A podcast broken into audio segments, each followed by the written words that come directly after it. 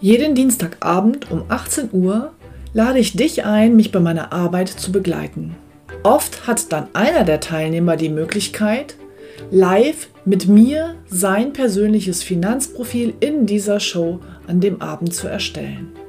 Und am Ende bekommt er von mir dann einen ganz konkreten Vorschlag für seine persönliche Finanzstrategie. Und wenn er das möchte, kann er das dann mit mir umsetzen. Weitere Informationen und den Link dazu findest du auf meiner Homepage utegrebethiel.de.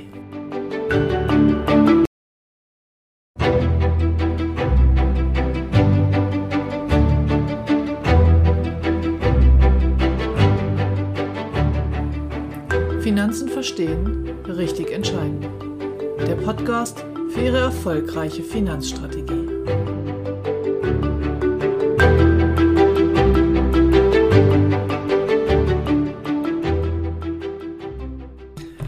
Heute geht es um Finanzen für Studenten. Dafür habe ich mir Unterstützung geholt. Zwei junge Berater aus meinem Standort in Hannover, die sich überwiegend um Studenten und Absolventen kümmern. Und meinen Sohn, der ein paar Fragen vorbereitet hat.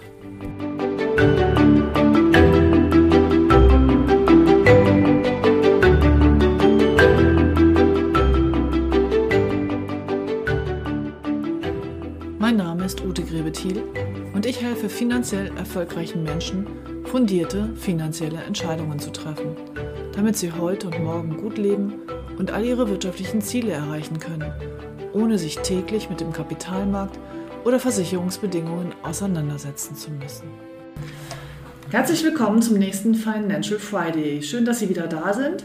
Heute geht es mal um ein besonderes Thema, nämlich um das Thema, mit welchen Finanzen muss sich ein Student schon auseinandersetzen. Und Ausgangspunkt war, dass mein Sohn mich gefragt hat, Mensch Mama, wenn du gar nicht bei MLP wärst, wie würde ich mich denn dann um diese Dinge kümmern?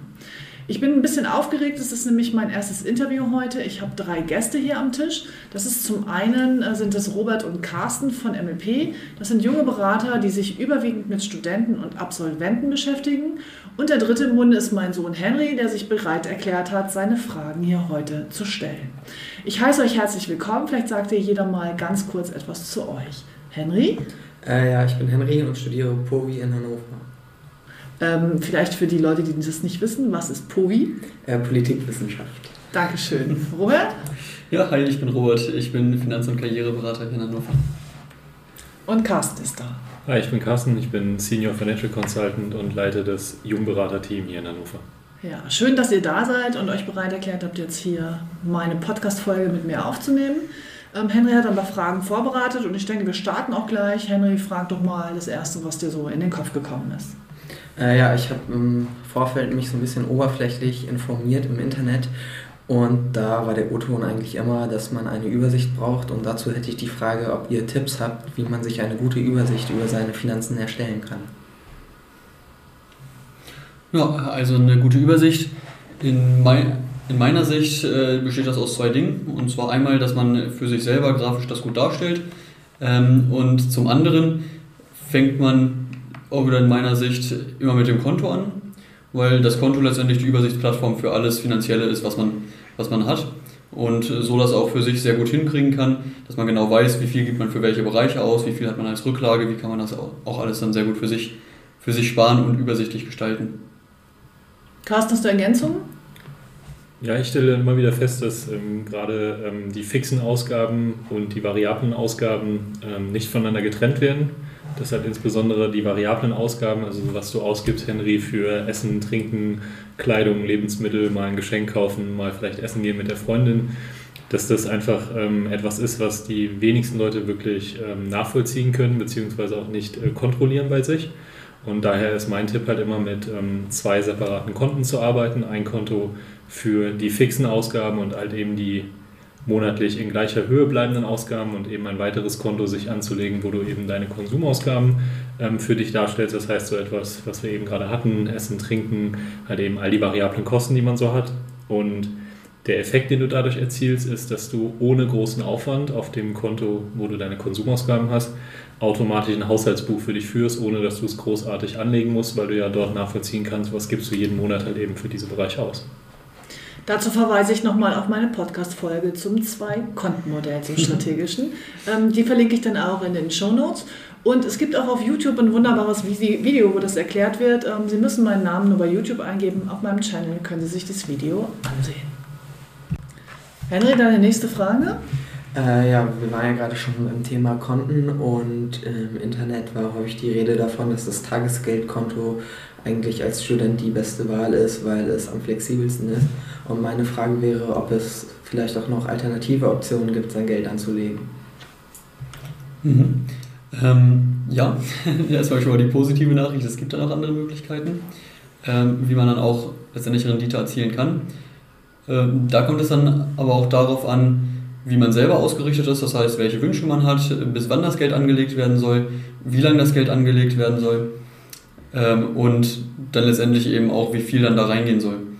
Und äh, da gibt es verschiedene Möglichkeiten, wie man dann da herangeht. Da gibt es dann zum Beispiel, was ja die meisten kennen als Begriffe Aktien, Anleihen oder das Ganze eben auch dann kombiniert. Dann der Fondsbereich, Fonds, ETFs. Und damit kann man es hinbekommen, dass man selber schaut, über wie lange passt es für einen, dass es angelegt ist, welche Schwankungsbereitschaft hat man dabei aber auch. Das heißt, ähm, ist es für einen okay, wenn es dann auch mal dann für eine Zeit nach unten geht und dann eben wieder nach oben. Und äh, so kann man es für sich selber hinbekommen, dass man eben mit dieser Schwankungsbereitschaft, wenn einem klar ist, auch welche Ziele man damit verfolgt, das Geld effektiv dann anzulegen über die Zeit. Äh, ich hätte dazu direkt noch eine Rückfrage und zwar habe ich als mhm. Student, wie wahrscheinlich ja die meisten Studenten, kein wirklich großes geregeltes Einkommen. Natürlich hat man mal einen Nebenjob oder sowas, aber es ist ja jetzt nicht so, als wäre man berufstätig. Inwiefern kann ich denn, wenn ich nur über wenig Geld verfüge, oder sollte ich mit Dingen wie Rendite überhaupt schon planen? Kommt auf das Geld an, wie viel man hat und auch wie viel man als fürs Bauchgefühl sichere Rücklage für sich selber benötigt. Ähm, und wenn man dann sagt, ja, ich möchte mit einem gewissen Teil des Geldes, da möchte ich dann eben auch schon mitarbeiten und dass das Geld für mich arbeitet, dann kann man das auch effektiv nutzen. Gerade dadurch, entweder durch Sparraten, das geht auch schon ab, ab 50 Euro beispielsweise im Monat, dass man da Geld investiert, oder auch ansonsten, wenn man sagt, es kommt unregelmäßig mal was rein, dass man äh, sogenanntes Überschusssparen verwendet. Das heißt, das Geld, was nicht benötigt wird, dass das immer automatisch investiert wird und für die Zeit, für die man es nicht benötigt, dann eben auch für einen arbeitet. Ja, vielleicht da als Ergänzung, was du gerade beschreibst oder das, was du im Internet gelesen hast, also dass halt eben empfohlen wird, für einen Studenten wäre ein Tagesgeldkonto die beste oder flexiblste Anlage. Ähm, so ähnlich hast du es ja gerade geschildert. Ich tue mir mit sowas extrem schwer, weil wir dann wieder sehr stark in die Richtung gehen, dass es Pauschallösungen gibt. Und ähm, was wir im Finanzbereich immer wieder feststellen, auch in der Beratung und insbesondere auch mit unseren Mandanten, ob sie jetzt jung oder alt sind, das spielt keine Rolle, ähm, dass halt eben Pauschallösungen ähm, nicht passen, weil die Situation so individuell ist, dass ähm, jeder halt eben auch eine Beratung verdient, die ihn am Ende in seinen Lebenszielen und dem, was ihm wichtig ist, halt bestärkt und mit ihm seine Individualität aufarbeitet. Und äh, dahingehend tue ich mir mit Pauschalantworten und Pauschallösungen sehr, sehr schwer. Von daher die einfache Antwort, es kommt sehr auf deine Situation und das, was du mit dem Geld vorhast an. Naja, bezogen auf meine persönliche Situation hätte ich dann nochmal eine Rückfrage, wie man zum Beispiel größere Kostenpunkte wie ein neues Laptop oder einen Auslandsaufenthalt, von dem man weiß, wann diese Kosten auf einen zukommen werden, äh, vorbereiten kann. Auch da äh, schließe ich mich gerne meine Antwort von äh, gerade an. Ähm, es kommt sehr, sehr darauf an, nämlich A, wie lang der Zeitraum ist. Also wann strebst du jetzt eben dieses Ziel an, diese Anschaffung? Und ähm, wir stellen halt im Geldanlagebereich fest, dass ähm, je kürzer beispielsweise auch der Ansparzeitraum ist, ähm, desto liquider oder desto verfügbarer sollte das Geld halt eben auch ähm, angelegt sein. Bedeutet, bei Zielen, die deutlich unter einem oder zwei Jahren liegen, ähm, macht es in der Regel wenig Sinn, ein äh, Depot oder eine Geldanlage zu betreiben. Es ist da aber auch wieder sehr, sehr davon abhängig, wie die Person sich halt eben selber auch in ihrem Risiko einschätzt.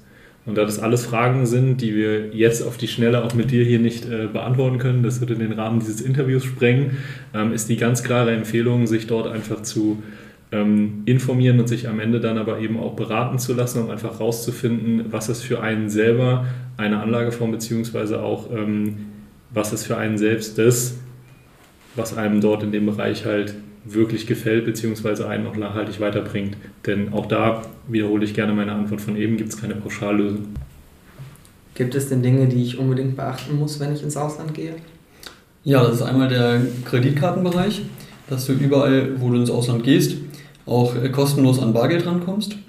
Und das ist auch nochmal der Versicherungsbereich, äh, bedeutet äh, Krankenversicherung, dass du eine Krankenversicherung fürs Ausland hast, ähm, aber auch dann Punkte wie die Haftpflichtversicherung, ob man da noch über die Eltern entsprechend so abgesichert ist, dass man auch eine Auslandsabdeckung hat. reicht jetzt so, Henry? Ähm, zum Thema Versicherung hatte ich sowieso noch eine Frage, die greift dann jetzt, glaube ich, auch ganz gut. Und zwar wäre die, ab wann muss ich mich als Studentin überhaupt um Versicherungen kümmern?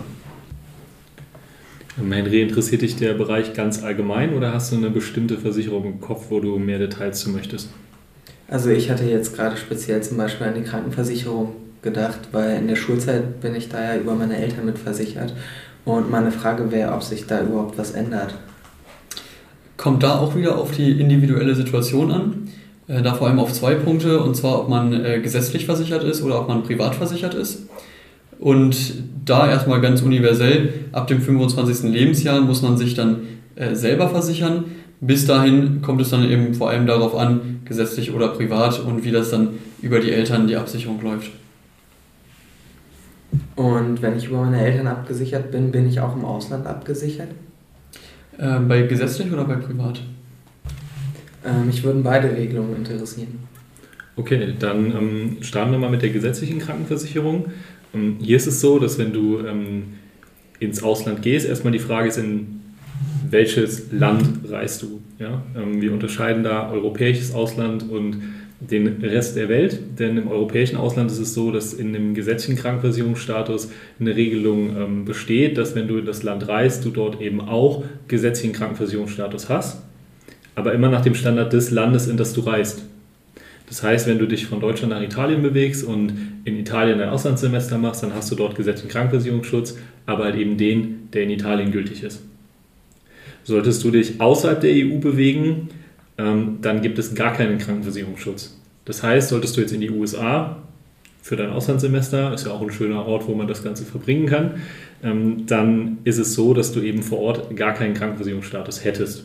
Bedeutet, sollten Krankheitskosten auf dich zukommen, trägst du diese komplett privat aus eigenem Vermögen. Wenn wir uns den privaten Krankenversicherungsbereich angucken, ist es in der Regelung je nach Tarif. Das heißt, was ist in der Krankenversicherung vereinbart? Bedeutet, ist dort das europäische Ausland oder beispielsweise auch das gesamte Ausland abgedeckt? Ähm, da müsste man sich dann individuell halt eben den Krankenversicherungsschutz angucken.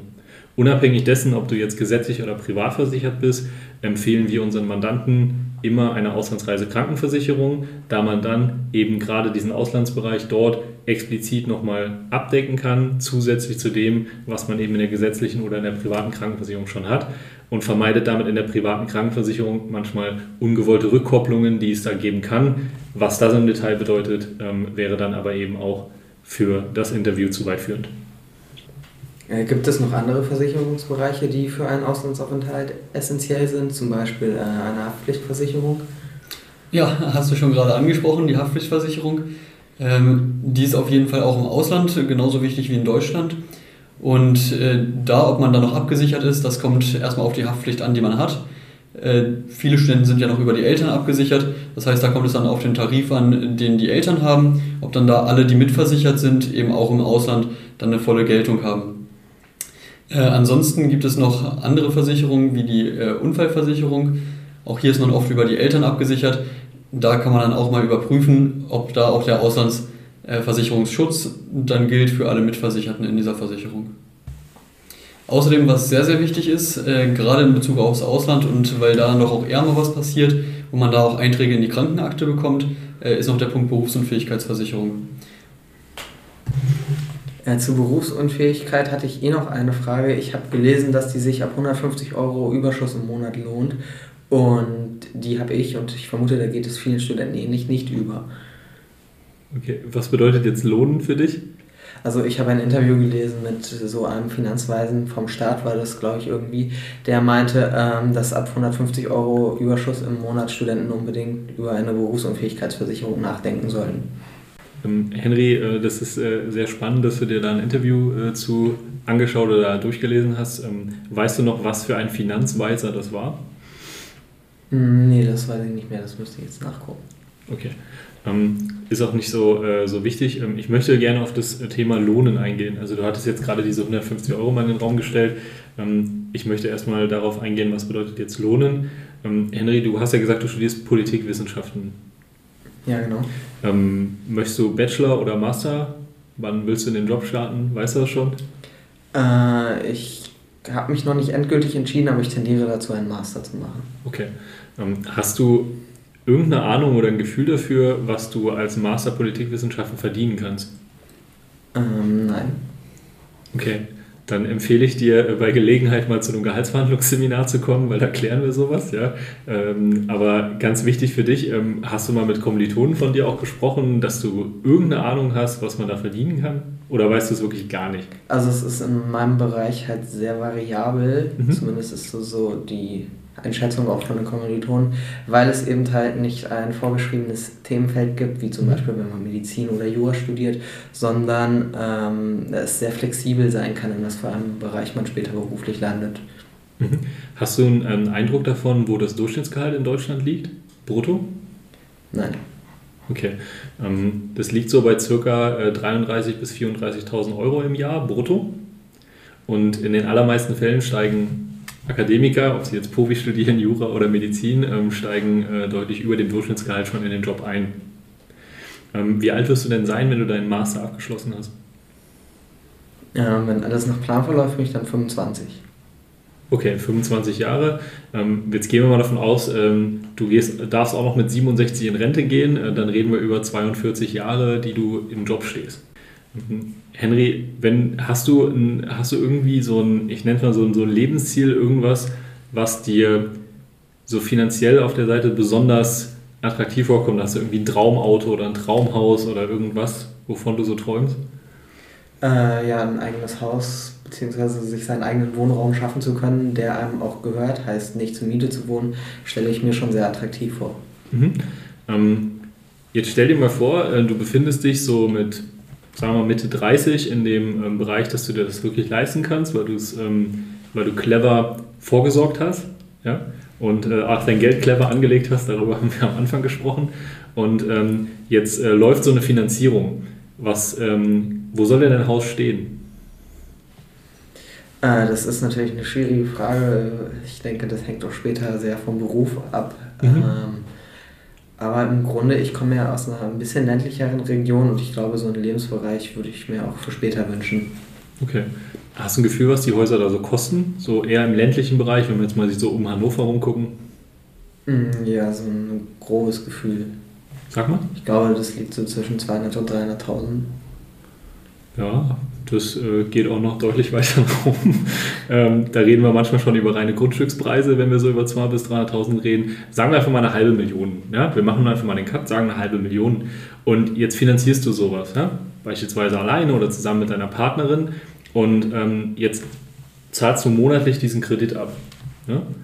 Und jetzt gehen wir mal vom Worst Case aus, dir passiert in dem Zeitraum was. Das heißt, du kannst mal zwei oder drei Jahre deiner Tätigkeit nicht mehr nachgehen. Was denkst du, was das für eine Auswirkung auf dein Leben hat? Äh, ich vermute, dass ich dann die Raten nicht mehr zahlen kann und dadurch die Finanzierung noch teurer wird. Und auf andere Lebensbereiche, wenn auf einmal essentiell Geld fehlt? Äh, ich vermute, dass einfach die Lebensqualität im Allgemeinen sehr stark darunter leidet, weil man sich ja dann vermutlich auch Hobbys nicht mehr so richtig leisten kann. Ja, also wir reden da von einem absoluten Worst-Case-Szenario. Im, Im, schlimmsten Fall verlierst du beispielsweise auch das Haus. Oder ähm, es gibt abends nicht mehr warm zu essen. Ja? Denn ähm, die Konsequenz würde sein, solltest du in der Zeit nicht mehr arbeiten können, ähm, gibt es in Deutschland aktuell nur eine Sache, die dann ähm, für dich greifen würde, das wäre Hartz IV. Und ich weiß nicht, ist das dein angestrebtes Ziel? Nein, natürlich nicht. Okay. Und ähm, genau gegen oder genau für so etwas oder genau weil das halt eben Szenarien sind, die mal passieren können. Wir reden in Deutschland davon, dass jeder Vierte in seinem Leben mal eine Berufsunfähigkeit oder eine kurzzeitige Berufsunfähigkeit erlebt. Das ähm, ist der Grund, warum diese Versicherung so einen unglaublich hohen Stellenwert in Deutschland hat, weil sie eben genau dieses essentielle Risiko halt eben abdeckt. Dass halt monatlich genug Geld da ist, um dann seinem Lebensunterhalt zu bestreiten. Das heißt, wenn wir jetzt nochmal auf deine Ursprungsfrage zurückkommen, ähm, lohnt sich das für einen Studenten? Ähm, wir sprechen in der Berufsunfähigkeit sehr häufig davon, dass es drei Gemeinheiten gibt. Diese drei Gemeinheiten gehen vom Versicherer aus. Das sind ähm, die Rechnungskonditionen, also eben der Preis, wie sich so eine Berufsunfähigkeit berechnet. Und Henry, stell dir mal vor, du wärst Versicherer. Ja? Also du versicherst jetzt Menschen. Ähm, was würdest du denn von denen gerne wissen wollen, wenn die bei dir eine Berufsunfähigkeit haben möchten? Äh, ich würde wahrscheinlich das Risiko berechnen wollen, mit dem diese Menschen auch tatsächlich berufsunfähig werden. Mhm. Woran würdest du das Risiko bemessen? Äh, ich vermute, da gibt es irgendwelche Statistiken zu. Und Was? natürlich vom Fachbereich abhängig, wie diese Personen beruflich arbeiten. Genau. Man nennt das im, im Fachjargon Berufsgruppe. Das ist ein großer Faktor. Welche anderen Faktoren fallen dir noch ein? Vielleicht noch Freizeitbeschäftigung, die Verletzungsrisiko erhöhen? Auf jeden Fall, ja. Hobbyrisiken, genau. Sonst noch was? Mhm. Ich wüsste jetzt gerade nichts.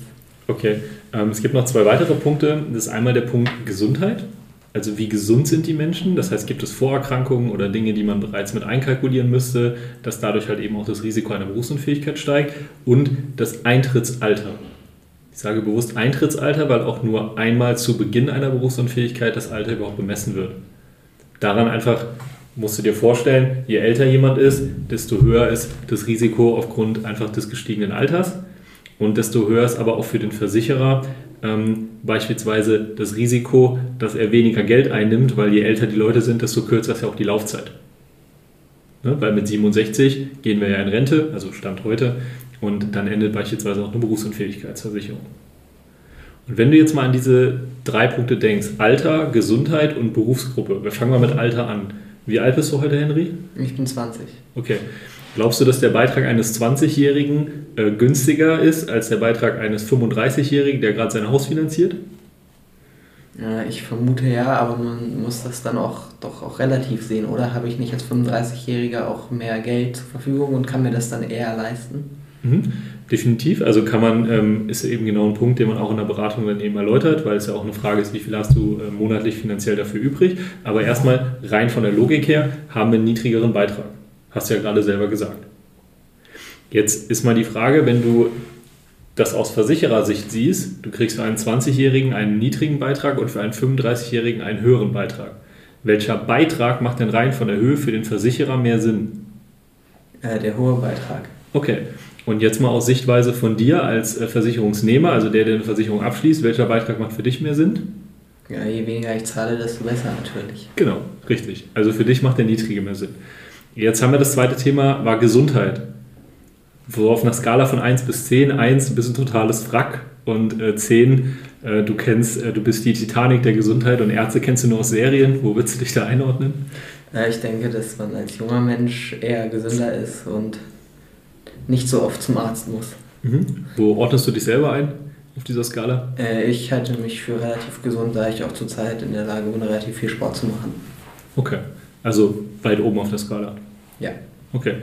Ähm, hier ist es so, ähm, je mehr Vorerkrankungen oder ähm, wir sprechen auch von Einschlägen ähm, in die Gesundheitsskala, da so da sind, also halt eben aufgrund von Sportverletzungen oder beispielsweise Allergien oder chronischen Krankheiten, ähm, desto mehr hat ein Versicherer die Möglichkeit, ähm, gewisse Dinge vom Versicherungsschutz auszuschließen oder Zuschläge zu erheben. Das würde bedeuten, für den gleichen Schutz zahlst du einfach mehr oder bei einem Schutz hast du zwar einen Berufsunfähigkeitsschutz, aber nicht für einen gewissen Bereich, der ist ausgeklammert. Hättest du gerne Klammern in deinem Versicherungsschutz? Nein, da wird es dann nachher auch für mich, denke ich, unübersichtlich, wie ich versichert bin. Mhm, genau. Und jetzt haben wir noch den letzten Punkt, nämlich Berufsgruppe.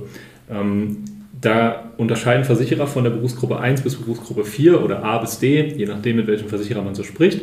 Und ähm, jetzt stell dir mal vor, ich bin Dachdecker und komme zu dir, zu deiner Versicherung und möchte mich versichern. Würdest du da eher ein hohes Risiko, also Richtung 4, oder eher ein niedriges Risiko Richtung 1 gehen? Ich habe, glaube ich, irgendwo mal gelesen, dass fast jeder Dachdecker in seiner Karriere einmal vom Haus fällt. Von daher vermute ich, dass das ja. Risiko da sehr, sehr groß ist. Genau. Und die werden zum Beispiel auch bei 4 eingeordnet. Ja? Ähm, jetzt stell dir mal vor, jetzt kommt so jemand wie ähm, ich zu dir, also tatsächlich in meiner Tätigkeit, die ich jetzt ausübe als ähm, Karriere- und Finanzcoach und ähm, bin ja viel unterwegs, ne? fahre zu Mandanten, zu Kunden, zu Veranstaltungen, ähm, habe viel Stress, unregelmäßige Budgets, weil Selbstständigkeit, ähm, Personalverantwortung, Budgetverantwortung in meiner Tätigkeit. Wie würdest du das einordnen? Ich vermute, dass das Risiko, abgesehen vielleicht vom Straßenverkehr, in dem du dann relativ viel teilnimmst, relativ gering ist, irgendeine Form von Unfall zu erleiden. Mhm. Und wie schätzt du das psychische und Stressrisiko ein in so einer Tätigkeit? Ähm, ich vermute, dass das eher groß ist und vermutlich auch Langzeitfolgen mit sich bringt. Mhm. Was schätzt du denn, was das höchste Risiko in der Berufsunfähigkeit ist, rein vom prozentualen Anteil? Bezogen jetzt worauf? Wie viele Menschen berufsunfähig werden? Also was der Grund ist, warum viele Menschen berufsunfähig werden? Ähm, ich vermute körperliche Verletzungen, mhm. die es verhindern, dass man die Tätigkeit noch vernünftig ausüben kann. Mhm. Ähm, das können Beispiel Krankheiten sein oder halt eben körperliche Folgen, ist richtig. Ähm, mit das größte Risiko nimmt mittlerweile neurologische oder psychische Erkrankungen ein. Das heißt, ähm, am Ende des Tages auch sowas wie Burnout. Und deswegen ist das Risiko an der Stelle gesundheitlich gar nicht so niedrig, wie viele glauben. Ähm, wenn der Versicherer Stressfaktoren berücksichtigt, mhm. die kann er doch bei einem Studenten noch gar nicht einschätzen, oder? Also der kann ja nicht wissen, unter welcher Stressbelastung ich in meinem späteren Beruf sein werde, weil ich ja meinen späteren Beruf noch nicht kenne. Und äh, damit hast du gerade selber sehr, sehr gut erklärt, warum Studenten in der Berufsgruppeneinstufung extrem gut wegkommen. Das heißt, wenn du bei Versicherer dir anschaust, wie werden Studenten berufsgruppentechnisch eingeordnet, dann kommen sie meistens extrem gut weg. Das heißt, sie sind häufig in der Berufsgruppe 1 oder sogar noch besser eingestuft. Jetzt hast du einen riesen Vorteil, Henry, als Student, nämlich wenn du dich früh mit so einem Thema auseinandersetzt und dich früh darum kümmerst, kannst du das Thema Gesundheit, das Thema Alter und das Thema Berufsgruppe für dich einmalig zu Beginn als Student einschätzen lassen und darfst dann all diese drei Faktoren dein Leben lang in diesem Versicherungsschutz behalten. Weil wir immer von einer Status Quo-Versicherung sprechen. Deswegen wirst du dein Leben lang weniger dafür bezahlen, deutlich weniger und mit einem besseren Versicherungsschutz, als es der Fall wäre, wenn du dich beispielsweise später darum kümmerst. Nun hilft es mir aber ja nicht viel, wenn ich beim Beitrag früh sparen kann, wenn ich mir trotzdem diese 150 Euro nicht leisten kann. Mhm. Und genau da springt das dann ran, äh, was Carsten gerade erwähnt hat mit dem Berufsstatus. Als Student, da hat man nämlich spezielle Möglichkeiten. Das heißt, eine äh, gute Absicherung kann man schon da in einem Bereich von 30 bis 60 Euro bekommen. Ähm, da kommt es dann natürlich darauf an, das ist nicht bei allen Versicherungen möglich. Da sollte man sich dann entsprechend mit einem Experten zusammensetzen, um auch bei einer guten Versicherung dann schon einen guten Schutz eben für das Geld dann zu bekommen.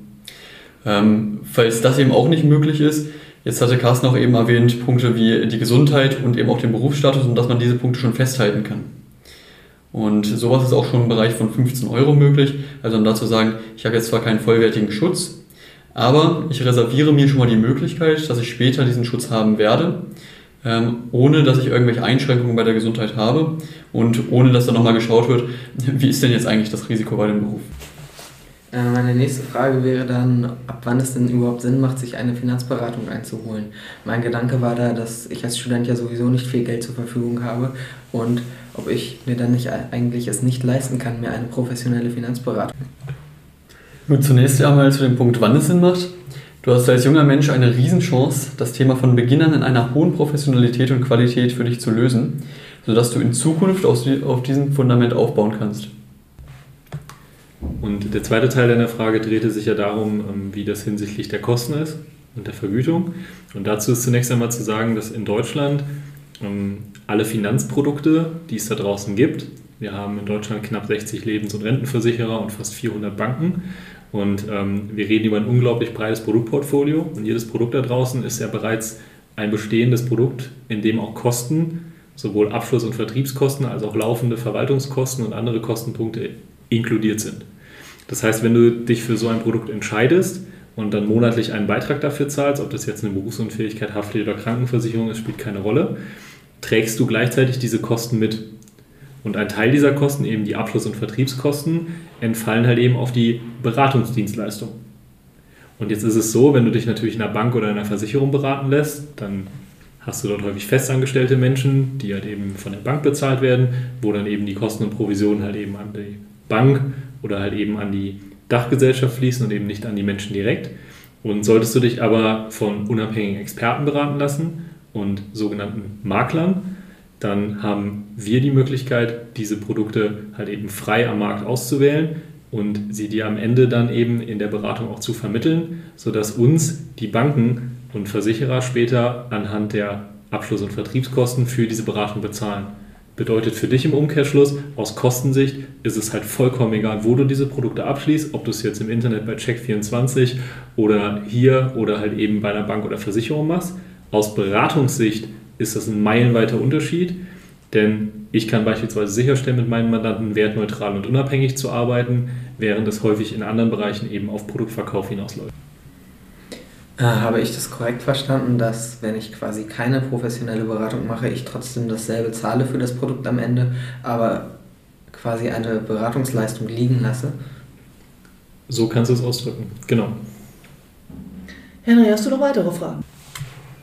Äh, vielleicht noch so ganz allgemein, weil man merkt ja jetzt schon in diesem Gespräch, dass hinter dem Thema wahnsinnig viel hintersteckt. Ähm, mich würde interessieren, was ihr glaubt, warum die Finanzbildung in Deutschland so schlecht ist oder warum dieses Thema in der Öffentlichkeit so wenig stattfindet und auch in Schulen gar nicht behandelt wird.